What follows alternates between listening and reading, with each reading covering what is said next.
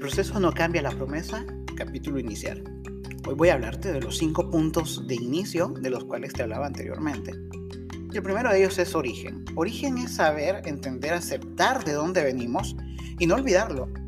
Los tiempos pueden cambiar, nosotros vamos a cambiar, pero jamás debemos de olvidar de dónde venimos y dónde todo realmente empezó.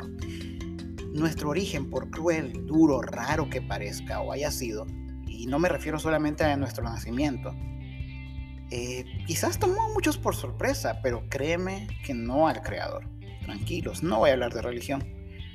Pero sí quiero mencionarte que cuando nosotros aceptamos y entendemos nuestros inicios y nuestro origen es cuando entonces vamos a poder continuar. Si no, vamos a estar ahí siempre anclados. Porque el origen, en resumen, es dónde empezó todo. Recordemos y nunca olvidemos quienes nos pusieron en el mapa, porque a pesar de todo lo que nosotros podemos alcanzar, hubo alguien que creyó en nosotros, que confió en nosotros y de alguna manera nos impulsó. Y por eso estamos donde estamos. El segundo punto es la identidad. Y la identidad es quienes realmente somos, no quienes creen los demás que somos o quienes quieren los demás que somos, mucho menos quienes creemos nosotros ser. En la vida nosotros siempre vamos a seguir patrones de conducta, acciones que otras personas hacen y vamos a tener ese referente, ¿no? O ese ejemplo que queremos seguir, aunque no sea el correcto.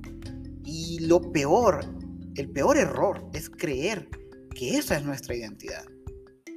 Y es que en este tiempo la libertad de expresión se ha convertido en libertinaje. Yo respeto las ideologías o pensamientos diferentes a los míos, pero debemos reconocer que en ese afán de buscar la igualdad, estamos siendo un poco racistas con los que no piensan igual a nosotros y los excluimos simplemente porque ellos se enfocan en lo que está científicamente comprobado como un orden natural. Aquí no se trata de quién tiene la razón o de imponer nuestra verdad, se trata de entender que por mucho que nosotros lo evitemos, nuestra naturaleza no es la que decidimos tener o quienes creemos ser sino que es realmente quienes somos. Debo aclarar, para cerrar este punto de conflicto, que yo conozco y platico a diario con muchas personas de diferentes ideologías y jamás les he etiquetado o les he señalado porque su forma de pensar sea diferente a la mía. Yo los aprecio y los trato por igual. El tercer punto es propósito. No es lo que hacemos, es por qué lo hacemos. Como capacitador, una de las cosas que más enseño en temas de trabajo en, equipo o transformación es el hecho de que sin importar si trabajamos para alguien o tenemos nuestra propia empresa, jamás debemos poner nuestro esfuerzo en lograr una meta solamente, porque eso hace que no disfrutemos el proceso. Pensémoslo bien, o sea, a veces eh, si nos ponemos un poco de candela a lo que hacemos, o un poco de pasión, pensando en un propósito, no en una meta, creo que vamos a disfrutar un poquito más el proceso. Ya no trabajamos por un sueldo, sino por cumplir un propósito. Ya no nos enfocamos en lo que dijeron o no dijeron de mí, porque tengo un propósito y yo camino en base a ese propósito. El cuarto punto es el potencial. Todos tenemos talentos y habilidades que nos hacen sobresalir en determinadas situaciones. Ese talento o esa habilidad es lo que nosotros llamamos potencial. Y que, por cierto, muchas veces lo escondemos por pena, por miedo o por inseguridades. Yo creo que una de mis habilidades es que fácilmente hago sentir bien a una persona. Con mis ocurrencias, no sé, de algún, modo logro subir el ánimo de alguien que quizás está en un mal momento. Ahora, debemos conocer y entender qué habilidades son complementarias y qué talentos son los que nosotros podemos potenciar. El potencial tiene estos ingredientes.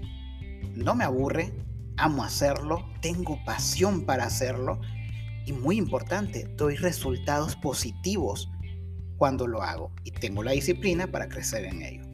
Busquemos algo que nos apasione, trabajémoslo con disciplina, tratemos de pulirlo cada día y van a ver los resultados van a ser totalmente satisfactorios. El quinto es el destino. Yo no voy a discutir ninguna creencia, pensamiento o razonamiento, solamente quiero apuntar a algo que creo que cualquier ser humano sabe y entiende. Hay un final de la historia, existe un hasta aquí, todo párrafo tiene su punto y final.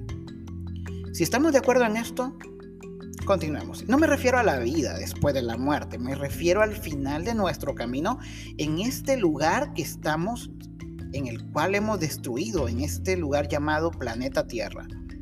No podemos jamás cambiar nuestro pasado. Hay heridas que se convirtieron en cicatriz y van a estar ahí siempre.